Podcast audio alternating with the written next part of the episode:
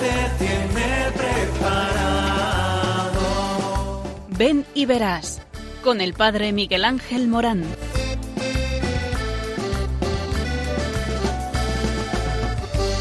Aunque sean muchas las preguntas y si te surgen tantas dudas, es verdad lo que te canto. Conoce desde antes, sabe tu nombre y lo que vives y lo que siempre vas buscando. Escucha dentro su llamada, verás él pasa a tu lado y tu respuesta va esperando. Ven y verás. Ven y verás. Muy buenas, buenas tardes a todos. El Señor te sigue llamando, te sigue amando. ¿Por qué? Porque Dios te ama y porque te ama, te llama y porque te llama, te envía y te envía a una misión que sí, que tienes una misión en la vida y hasta que tu vida no encuentra esa misión, está siempre buscando y buscando y está aleteando queriendo encontrarte con el sentido de la vida y es que hay que impulsar ese sentido desde el corazón. El Señor eh, quiere descubrírtelo y por eso eh, tienes que estar al tanto, a la escucha. El Señor es aquel que quiere hacer que tu vida tenga la sintonía del amor y hasta que no encuentras esta sintonía, tu corazón no acaba de entonarse. Y es que el Señor quiere esto para ti, que tú puedas encontrar la dicha del ofrecimiento de la vida, de la entrega de la vida, de aquel que tiene en sí aquello eh, que eh, puede encauzar toda la vida desde la satisfacción del darse, del entregarse a los demás, hasta que uno no se encuentra con esa generosidad, y vuelvo a decirlo, generosidad, hasta que no se encuentra con esa palabra, no puede comprender lo que es verdaderamente la vida en sí misma. De esto es de lo que vamos a hablar en este programa, en el programa Ven y verás, aquí en Radio María y especialmente nos acordamos de todos los enfermos de coronavirus. Vamos hoy a orar por ellos de una manera especial y también por todos los difuntos. Eh, eh, el Señor ha roto la muerte y por eso eh, podemos estar alegres eh, porque en medio de la tribulación, en medio del sufrimiento, el Señor tiene una palabra para ti y es amor eterno y por lo tanto vida eterna.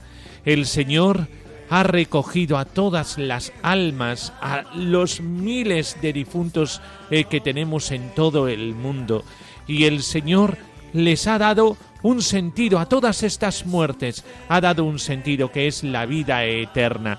Por eso es tan importante eh, saber que Dios está ahí, eh, que quiere eh, llamarte a esa vida eterna, a esa esperanza. Dios no se ha alejado de nosotros, Dios está más cercano que nunca, porque siempre donde hay un dolor, un sufrimiento. El Señor está con nosotros, no dudemos del amor de Dios. Hay personas que fácilmente se dejan llevar por el pensamiento. Eh, es que ¿dónde está Dios ahora? Es que eh, ¿cómo Dios permite esto? Eh, mira, el origen del mal nunca, nunca está Dios, porque el mal es carencia y carencia del bien y Dios es suma bondad. Y por lo tanto Dios ha querido regalarnos a su Hijo Jesucristo para curar nuestras enfermedades, para poder romper a la muerte y doblegar a la muerte ante el aguijón que eh, ha hecho morir a la muerte y darnos vida eterna. Sin Jesucristo no podría tener sentido nada de lo que estamos viviendo. Con Jesucristo todo se descubre y se desvela. Por eso el misterio de Jesucristo es el mismo misterio de la vida. Y tú y yo estamos llamados a poder evangelizar, anunciar esta buena noticia a todos aquellos que nos escuchan, que se encuentran con nosotros. Por eso no dejemos de evangelizar, más ahora que en otros momentos. El Señor quiere encontrarse con cada uno de nosotros, especialmente en los momentos de dolor, de sufrimiento. Tú tienes esa vocación como cristiano. Eh, Dios eh, está con nosotros. Dios no nos abandona. Dios está continuamente regalándonos palabras de vida eterna. Son estas palabras que nos llevan a saber que Dios no nos deja, que Dios está ahí, que Dios está al tanto de nosotros. Por eso, su Hijo Jesucristo resucitado es la palabra de esperanza que necesitamos en estos momentos. No dejes de predicar con tu testimonio, con tu vida, esa llamada a la esperanza. Cristo ha resucitado, vencedor de la muerte, vencedor del pecado que es el verdadero sufrimiento, vencedor de todo, de las enfermedades, porque cuando Jesucristo está entre nosotros, hasta la enfermedad se vive de forma diferente desde el ofrecimiento en el amor todo lo ha cambiado, todo lo ha hecho nuevo. Las llagas del resucitado nos hablan de este testimonio de Dios que está con el sufriente, porque Él sufre por nosotros. Por eso su corazón está latiendo y late con una llaga y esta llaga, la llaga de su corazón, la llaga de su costado nos hace consciente de que Dios nos, nos abandona nunca, ni siquiera en la enfermedad todo está respondido en Jesucristo resucitado. Pues con esta palabra de esperanza nos encaminamos en el camino de la Pascua hacia Pentecostés. Y ya sabes, tú estás llamado como cristiano a anunciar la buena noticia de Cristo resucitado. Jesús te tiene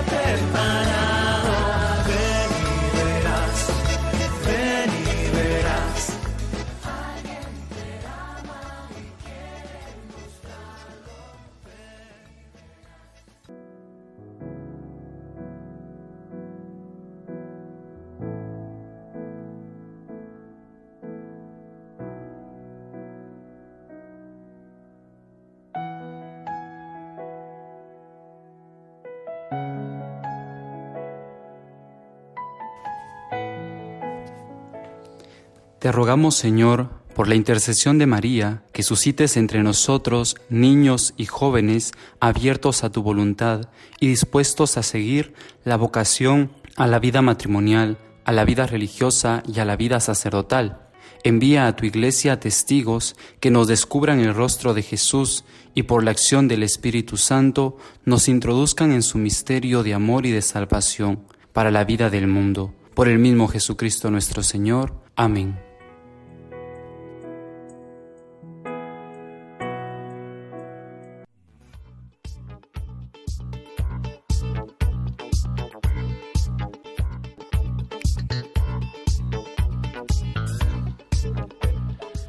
Noticias vocacionales.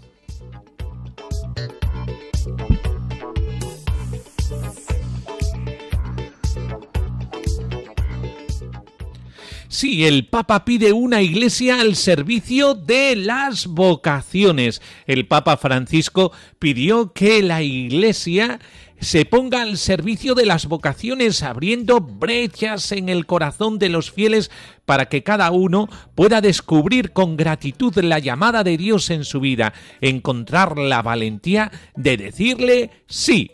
Así lo señaló en su mensaje para la 57 Jornada Mundial de Oración para las vocaciones que se celebrará el próximo 3 de mayo con el tema Las palabras de las vocaciones.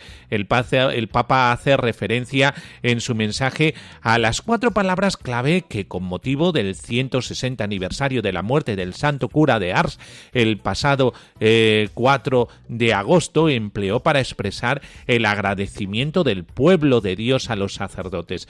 Esas palabras son dolor, gratitud, ánimo y alabanza el pontífice decidió retomar esas cuatro palabras para explicarlas al pueblo cristiano. A partir del pasaje evangélico de la tempestad en el lago de Tiberíades, el pontífice reflexionó sobre la primera palabra de la vocación, gratitud. Navegar en la dirección correcta no es una tarea confiada solo a nuestros propios esfuerzos, ni depende solamente de las rutas que nosotros escojamos.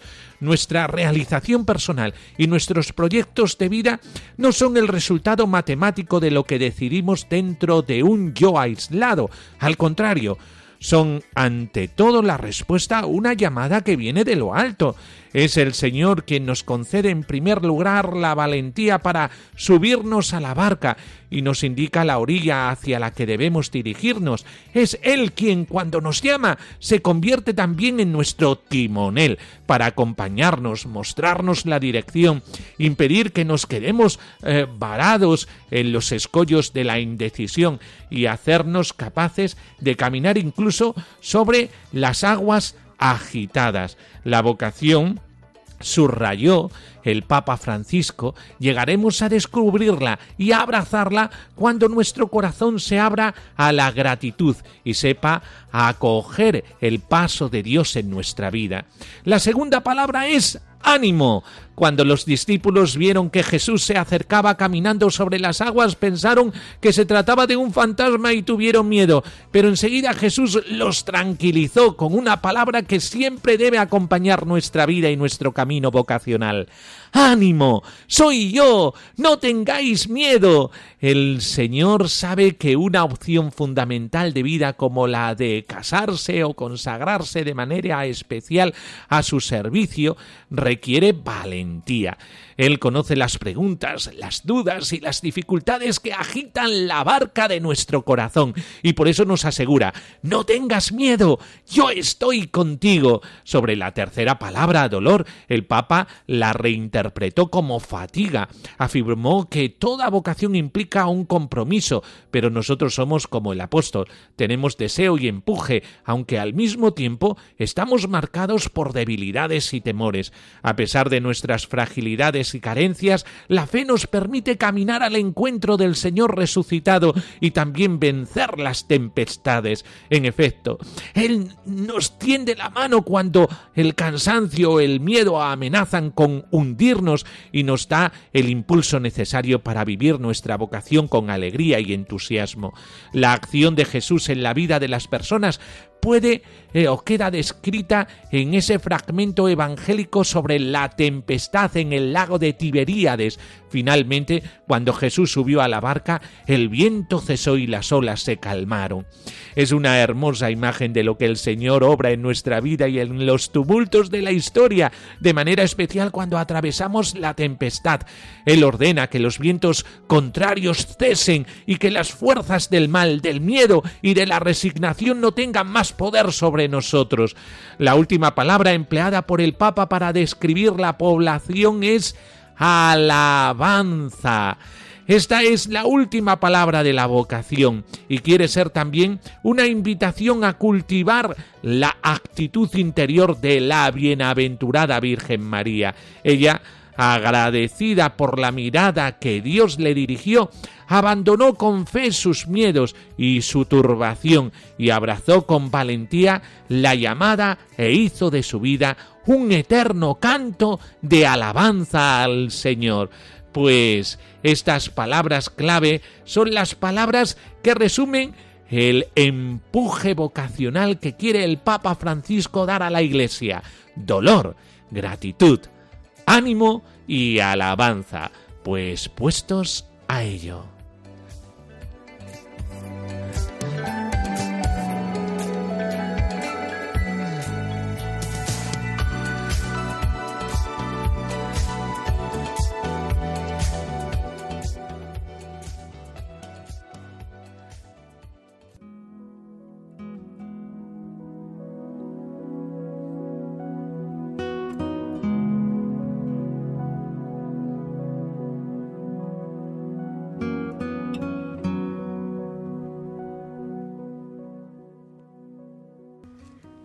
Caminando por la ribera del mar de Galilea, vio a dos hermanos, Simón, llamado Pedro, y su hermano Andrés, echando la red en el mar, pues eran pescadores, y les dice, Venid conmigo, y os haré pescadores de hombres. Y ellos al instante, dejando las redes, le siguieron.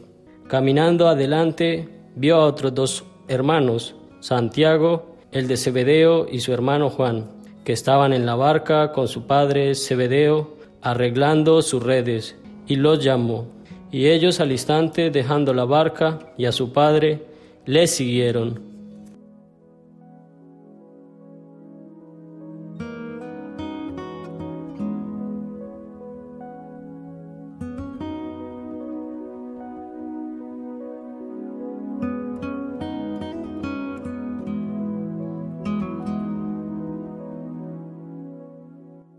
Pues el Señor nos regala estos momentos para que reflexionemos sobre nuestra propia vida y sobre eh, las actitudes para eh, poder impulsar la vocación.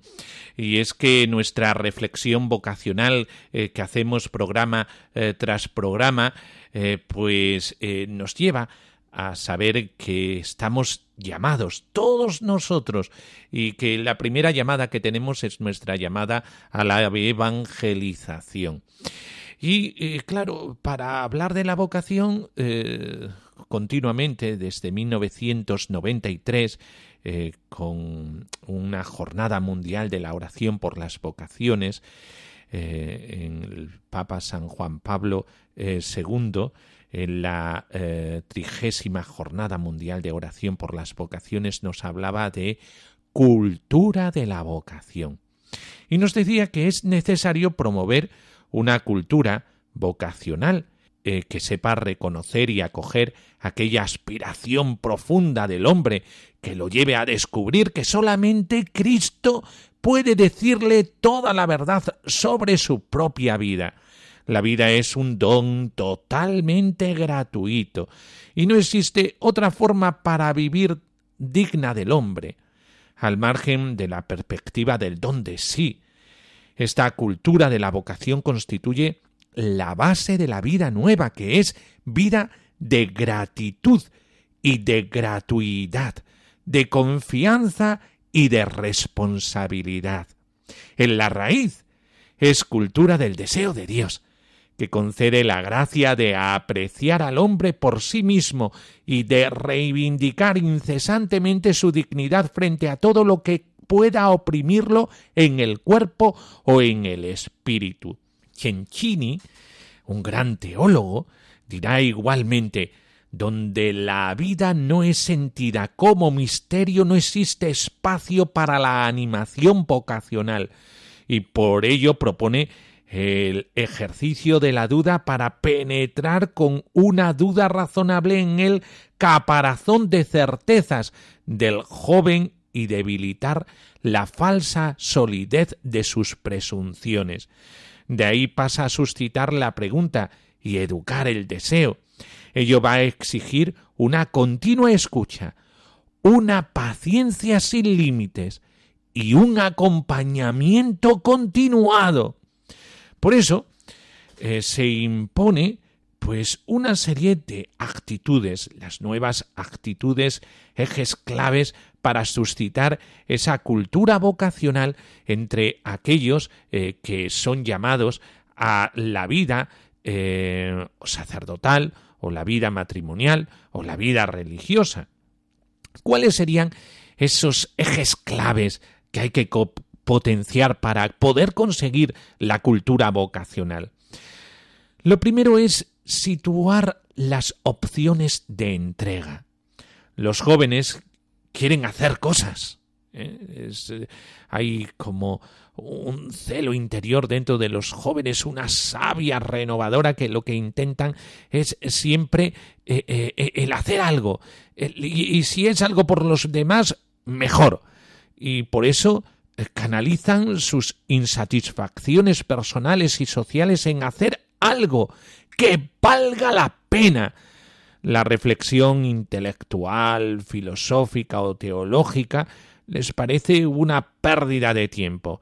Están teniendo mucha fuerza los voluntariados u otras opciones de compromiso humanitario a nivel institucional, sobre todo entre los religiosos, y son exigentes e intentan evitar el mariposeo. Son una estupenda plataforma para hacer que el trabajo sea experiencia profunda que dé sentido a la vida. Por eso, dentro de la Iglesia hay tantos lugares, la Casa de la Misericordia, eh, eh, el Cotolengo, eh, otras opciones en Cáritas, Centro Vida, el centro de caridad con los transeúntes, el comedor de las hijas de la caridad, eh, las residencias de ancianos, eh, la pastoral penitenciaria. Hay tantos y tantos lugares de este eh, situar a los jóvenes ante la entrega, la entrega por los demás, situar la opción de entrega es canalizar sus ideales dentro de los propios límites, ayudar a reflexionar sobre sus inquietudes y el porqué de sus compromisos, acompañar sus desencantos, progresar en su entrega, anunciar a Dios hecho amor y misericordia y provocar que abra un espacio para Él en su corazón y proponer desde estas opciones parciales la opción fundamental de su vida como respuesta al Dios que llama. Eh, por eso, llegar a la integralidad del ser humano eh, puesto en la presencia de Dios, eh, sabiendo que hay una opción hecha propiamente por Jesucristo, que es su preferencia por los pobres, por los sufrientes, eh, por aquellos que lo están pasando mal. Por eso, esta opción de entrega que en la Iglesia tenemos tantos y tantos lugares, Cáritas diocesana, Cáritas parroquial, tenemos tantos y tantos lugares donde eh, podemos potenciar esa, ese escenario eh, que anhela el joven. por eso, esta es una clave. Las opciones de entrega que ya de por sí está realizando la Iglesia y que puede canalizar todo ese fluir que tiene el corazón joven de eh, poder darse y entregarse a los demás para buscar eh, el sentido de su vida y encontrarse con él. Después, otra clave, eh, clave eje vertebrador para la cultura vocacional es experiencia de oración. Porque porque en toda vocación cristiana es insustituible la experiencia de un Dios personal, un camino de búsqueda en medio de las tareas de cada día y también en medio del desierto, el silencio y la intimidad, una apertura a la actitud de escucha, confrontación con el Evangelio y descubrimiento de Jesucristo como el Maestro que invita a seguirle. Es tan importante este encuentro personal con el Señor, una de las cosas que está posibilitando eh, estos días de confinamiento es tener momentos de silencio, de soledad. Y en esos momentos de silencio y de soledad, en lo que nosotros llamamos desierto, ahí es donde te puedes encontrar con la voz interior que eh, no eh, puedes escuchar de otra manera más que eh, yéndote hacia el interior. Es gracioso cuando eh, escuchamos noticias como esta, eh, como hay tanto silencio y la vida parece haberse pausado, pues se escuchan sonidos de la tierra que antes no se escuchaban, o sonidos del cielo que antes no se escuchaban. pues también hay una voz interior en tu corazón eh, que está clamando desde lo profundo del ser, de tu ser, y ahí en esa voz puedes escuchar a Dios. Eh, por eso, no dejes de escuchar a Dios, sobre todo en estos momentos en los que el Señor está queriéndote fortalecer, a hacerte más eh, según lo que Él quiere para ti, eh, que en esto consiste la verdadera eh, alegría del hombre. Todos nosotros eh, podemos encontrarnos con Dios y podemos encontrarnos con Dios desde ese silencio. Hoy se dan formas de religiosidad que potencian mucho esa intimidad, pero que se queda solamente en el yo y no es capaz de canalizar ese deseo hacia lo absoluto. el interés por el misterio puede confundirnos eh, porque hay ciertas pseudo espiritualidades eh, que intentan ganarse a los jóvenes eh, desde ese misterio de silencio y soledad, pero quedándose en el mismo joven, no buscando el sentido de la vida, que responde más a la necesidad cristiana de la entrega, eh, uno se encuentra con Dios no para quedarse ensimismado, sino para descubrir el rostro del hermano. Por eso es muy importante esta experiencia de oración. También hay otra clave, otro eje, eh, vertebrador de esta cultura vocacional, la experiencia de iglesia.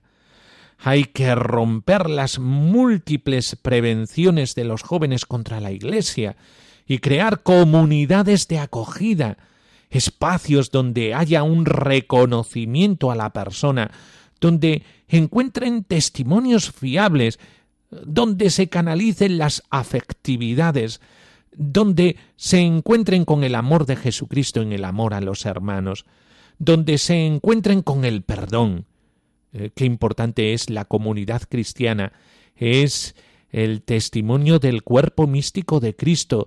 Eh, encontrándose con ese cuerpo místico se puede encontrar también con el mismo Cristo que habita en cada uno de nosotros y que nos lo regala el Espíritu Santo eh, ahí forjado en el interior. por eso es muy importante el trato personal, el diálogo, la confrontación, saber eh, cómo yo respondo ante los demás, la orientación de la vida, el acompañamiento. Toda la pastoral vocacional es acompañamiento. La pastoral del sillón o del paseo, el estar cerca sin forjar, forzar los ritmos, el ayudar a descubrimientos cada vez más profundos.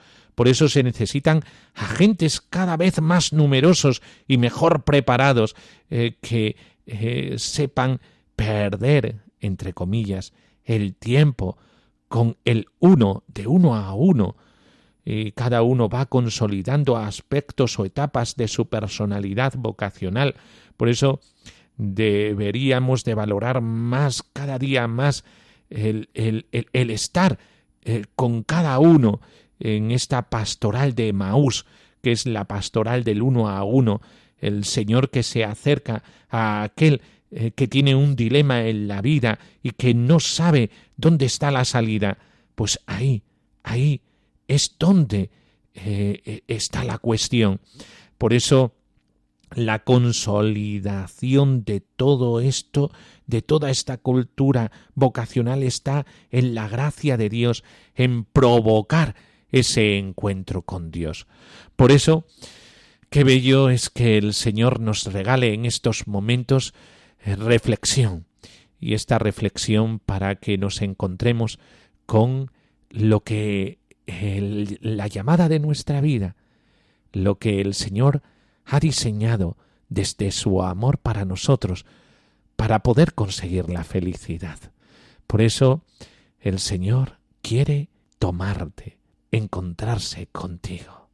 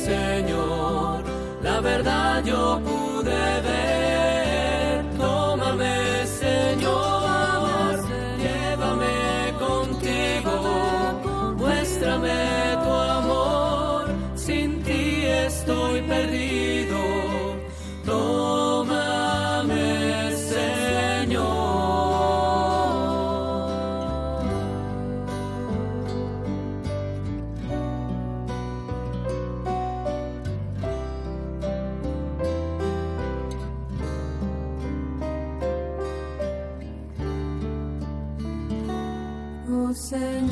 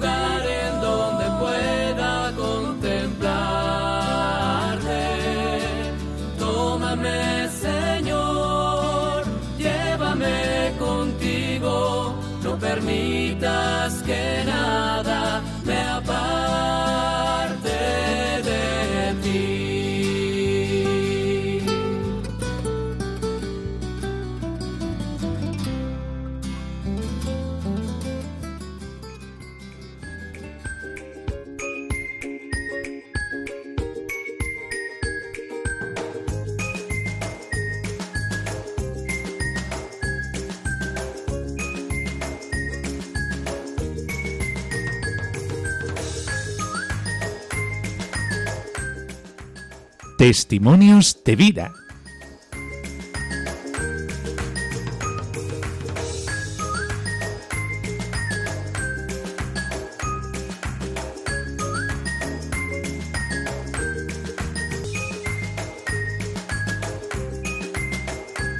porque ya podríamos elucubrar mucho sobre la vocación, eh, pero la vocación se descubre sobre todo en los testimonios de vida de eh, personas que viven de cara a Dios en su estado de vida. Eh, ya sabemos cuáles son los estados de vida dentro de la Iglesia. Es el sacramento del matrimonio, el sacramento del orden en sus grandes misterios, el misterio de la diaconía, del presbiterado y del episcopado. También la vida religiosa, eh, que con su radicalidad evangélica son testigos proféticos de lo que algún día poseeremos en heredad, viviendo los votos evangélicos, la pobreza, la castidad, la obediencia. También aquellas personas que desde una soltería se entregan al Señor y eh, que eh, viven de cara a los demás. Eh, son misioneros, son personas que se dedican a, a la parroquia, a la comunidad eclesial. Es decir, Siempre nuestra vocación es la entrega generosa a los demás. Y hasta que no descubrimos esto, no seremos felices. Eh, por eso, en este programa se quiere regalar el ingrediente que dará alegría a nuestra vida y que nos proporcionará una felicidad sin límite. Y es que tú que me escuchas, también estás llamado, como han sido llamados todos aquellos que han pasado por esta sección del programa. Han pasado obispos, diáconos, sacerdotes, diáconos permanentes, matrimonios. Y hoy toca este estado de vida, el estado de vida matrimonial. Para ello tenemos en nuestro estudio a Maite. Muy buenas tardes, Maite. Hola, buenas tardes. ¿Qué tal?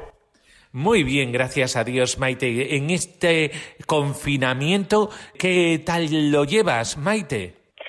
Pues la verdad que es, es duro para todo el mundo estar confinados, pero yo eh, lo llevo mm, bastante bien.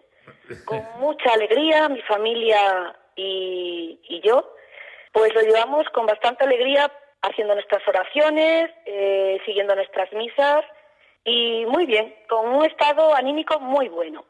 Bueno, pues este es el secreto, vivir en confinamiento sin olvidar a Jesucristo, que está a nuestro lado y eh, sin olvidarse de la oración.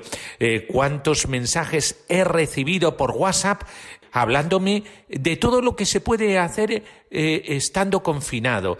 y en muchos de ellos se olvidaba de una palabra, oración. Nos hablaban de todo, actividades deportivas, actividades de juego, eh, actividades de todo tipo, eh, pero se olvidaban de ese encuentro con el Señor. Y es que eh, si nosotros no completamos la integralidad de nuestra vida y tenemos que contar para ello con el Espíritu.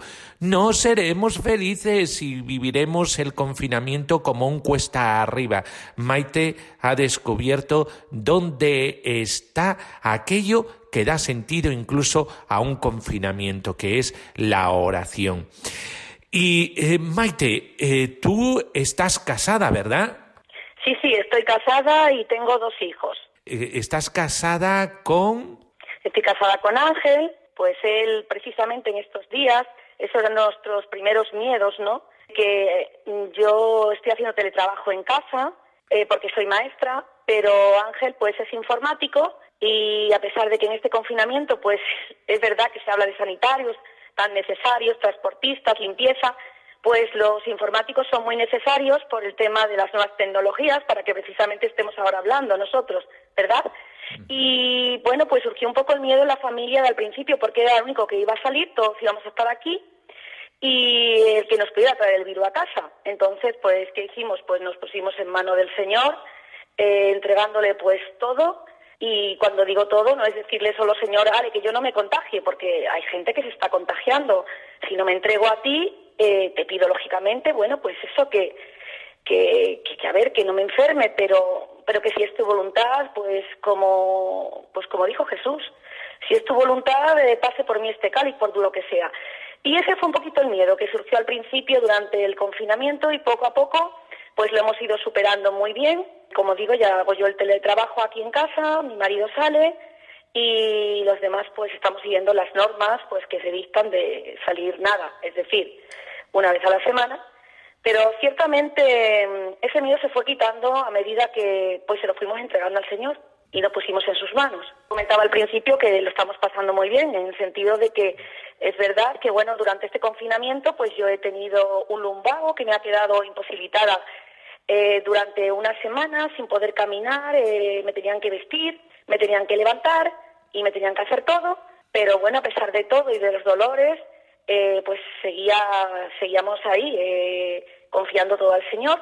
Ha llegado el momento que se ha ido y entonces pues he empezado a ver todavía mucha más luz, porque los dolores son como son, pero bueno, pues ofrecida al Señor en su cruz y viviendo pues lo que quedaba un poquito de, de lo que era cuaresma y que íbamos a empezar la Semana Santa. Entonces, bueno, pues esta es la situación. Eh, Maite, has sido llamada al matrimonio. ¿Cómo fuiste llamada al matrimonio? Pues mira, ciertamente fue una cosa, desde luego, de Dios, porque yo no buscaba nada. Y Ángel y yo nos encontramos en, en un evento al cual nunca habíamos asistido. Y allí nos conocimos y bueno, pues desde allí empezó a nacer todo.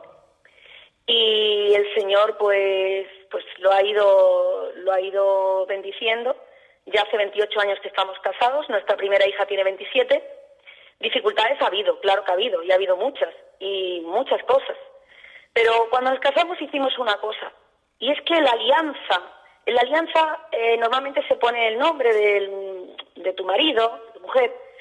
Nosotros quisimos poner eh, ese nombre A y M, Ángel y Maite o Maite y Ángel, en JC, que era en Jesucristo. Y eso grabado en la alianza era un signo muy fuerte de estar grabado en nuestro corazón.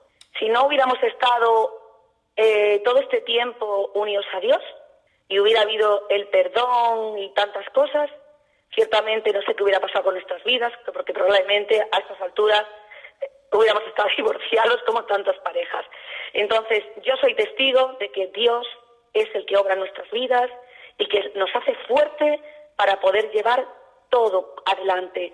El amor, el dolor, mm, la enfermedad, todo con Él es, es muy fácil, es muy fácil con Él. Aunque muy duro, muy fácil también. Eh, Maite, eh, dijisteis eh, que os encontrasteis en un evento. Ese evento, eh, ¿qué evento era? Porque nos has quedado ahí un poco con la miel en los labios. Pues fíjate que no tenía nada que ver con ser un evento religioso, pero para nada. Porque era un evento en el cual, eh, en su vida, fíjate que Ángel es una, son cinco hermanos, y acababa hacía poco tiempo de perder a su madre, había acabado de perder a su madre, y vivían todos juntos con su papá, y estudiaba, pero tuvo que ponerse a, a- trabajar en un tema comercial y mira por dónde mi madre también estaba en otro tema comercial e invitaron a un seminario de fin de semana y mi madre me dijo ¿me quieres acompañar? y yo pues sí, te acompaño él por un lado, fíjate la situación que estaban pasando de dolor ante su familia tremenda, pero el Señor se vale de que él tenga que trabajar y de que mi madre a la vez también esté en, esa actividad comercial que hacía poco que había entrado para que nos con- para que nos conozcamos. Y es que realmente es así. Cuando Dios está en tu vida, cuando lo pones, cuando no olvidas ni un solo momento, Dios ves cómo actúa y actúa en todo el mundo. Lo que ocurre es que a veces estamos ciegos y no somos capaces de verle. Y ciertamente, si, si mi vecino está ciego y no ve, aunque yo le diga que es de día, no lo ve. Entonces, bueno, pues es verdad que mm, Dios me dio y nos dio la misericordia y la gracia para poder ver y para poder leer en cada uno de los actos cotidianos de la vida diaria. Eh, qué bueno es encontrarse eh, los actos cotidianos con el Señor, porque cada eh, acto ordinario para el Señor tiene un valor inmenso. Ese valor es el valor de su presencia, una presencia humilde, sencilla. ¿Cómo alimentas tu matrimonio desde la fe, Maite? Bueno, pues mira, eh, yo te cuento, eh, vamos a ver, mira, resulta que desde muy temprana edad, eh, antes de estar casada con Ángel, pues yo comencé en un grupo de la iglesia, la, la Legión de María, y Ángel estuvo en algunos otros, eh, de donde él es, de Badajoz. Él ya lo había dejado, pero yo continué.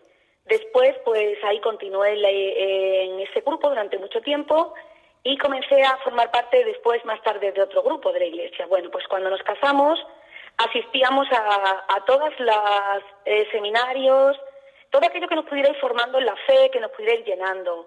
Eh, cuando nació mi hijita, eh, a ver, yo ya pertenecía al grupo eh, desde el Ministerio de Música, pues eh, y bendecía al Señor con mi hija en el vientre.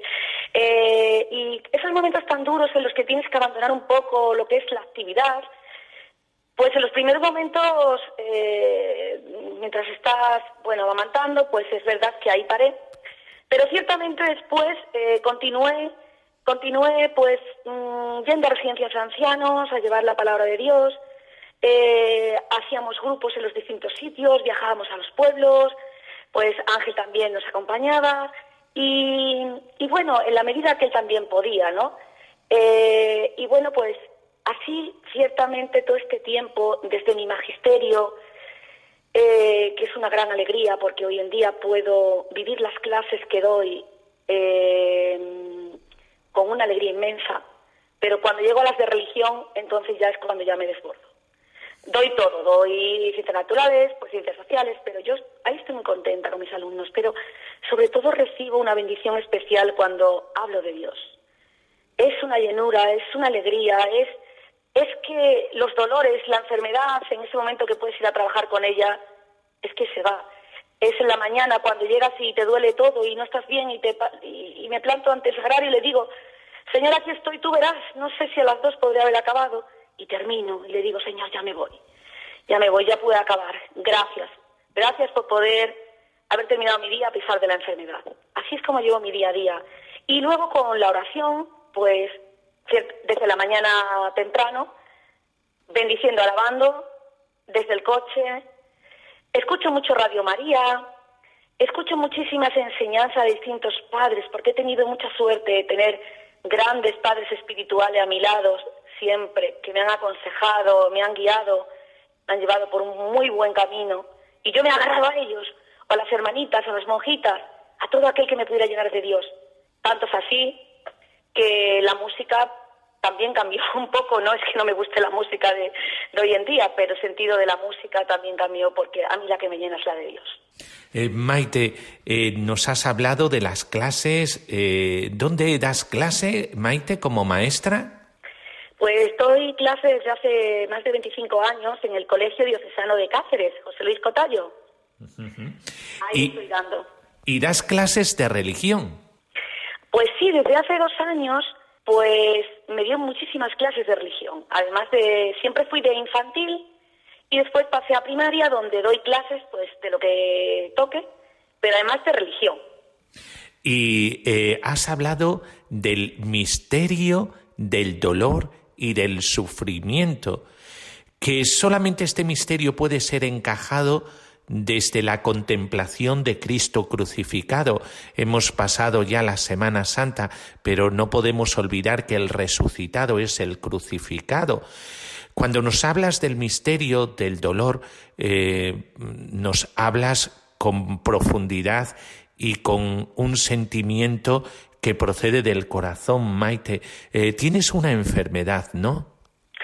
Sí, mira, eh, ya desde jovencita empecé con, desde muy pequeñita empecé con muchos problemas de garganta que me llevaron a reumas en sangre, que luego pues fueron curados o mejorados. Y pues muy pronto, eh, por los veintitantos años, mm, empiezo a tener problemas eh, en la voz. Eh, yo estaba en un ministerio y estoy en un ministerio de música y cantaba y además daba clases. Eh, las cuerdas vocales están muy afectadas y no debo, no debo, no debo cantar o cantar lo menos posible, dando clases con micrófono.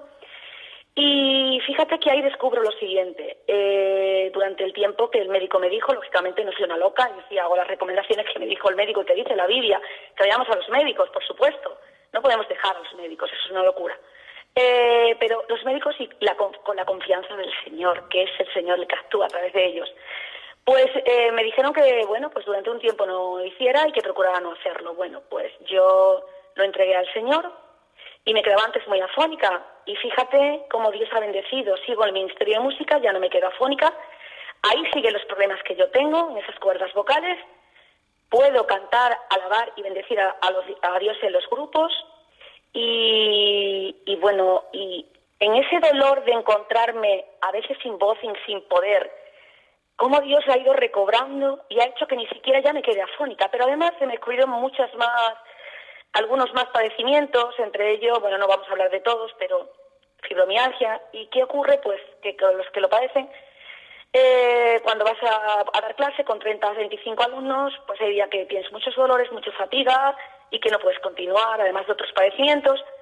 Y entonces esto es duro. A ver, mmm, yo no voy a decir que es fácil, porque es duro y cuando estás mal es duro. Pero agarrado a Dios, agarrado a Dios, es que esa dureza se lleva de una forma feliz. O sea, es que me puede doler, es que puedo estar mal, pero es que estoy feliz porque le digo, Señor Jesús, como dije antes, se lo entrego y me voy. Y veo cómo puedo.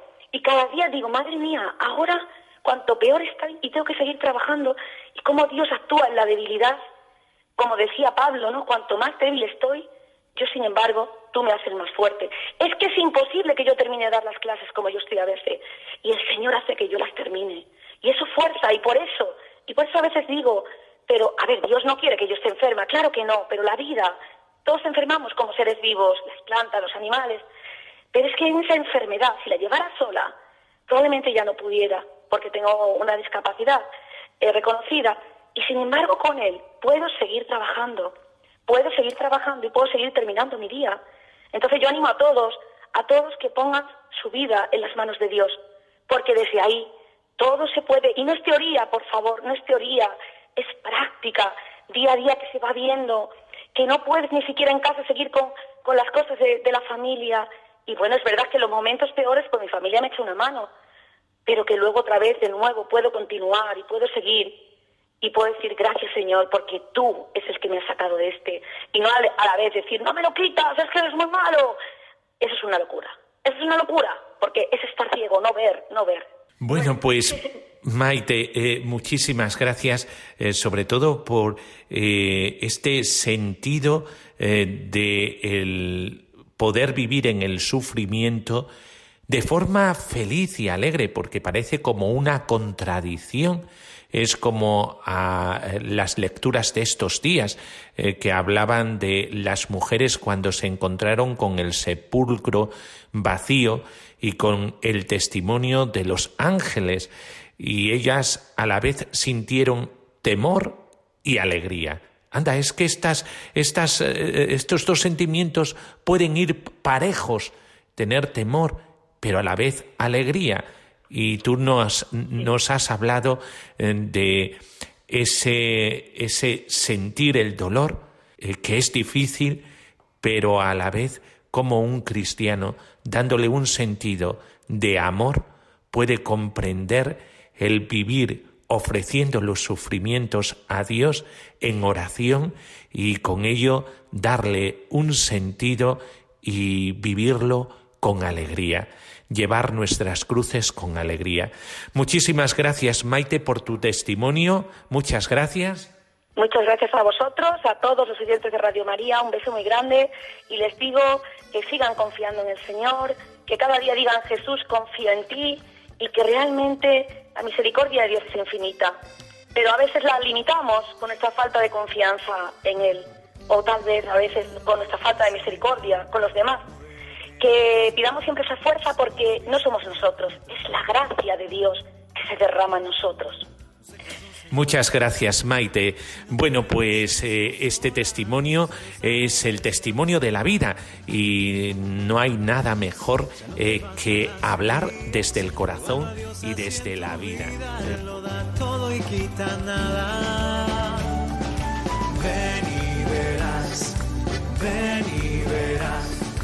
Alguien te ama y quiere mostrarlo. Pues sí, la vida, y la vida es maestra, y por eso el Señor nos regala la misma vida. Él se dice de sí mismo, yo soy el camino, la verdad y la vida. Y esto es lo que el Señor nos regala, el poder compartir la vida generosamente con los demás, nuestra vocación. Y ya sabéis, podéis comunicaros con nosotros a través del correo electrónico ven y verás uno en número arroba radiomaria.es ven y verás uno arroba radiomaria.es y podéis comunicaros eh, regalándonos también vuestros testimonios, eh, que ya los comentaríamos, e incluso si nos mandáis un archivo de sonido, lo podemos también transmitir aquí en este programa, porque la riqueza de cada uno para nosotros es alimento y por eso la necesidad de compartir nuestros testimonios. Y ya nos despedimos con la bendición, la bendición de Dios Todopoderoso, Padre, Hijo y Espíritu Santo, descienda sobre nosotros. Amén.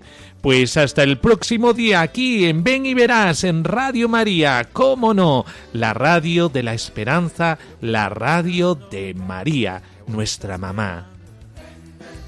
Estás soñando, ven y lo verás. Y velo por tus ojos, que no te estén. Ven y verás con el padre Miguel Ángel Morán. y lo verás.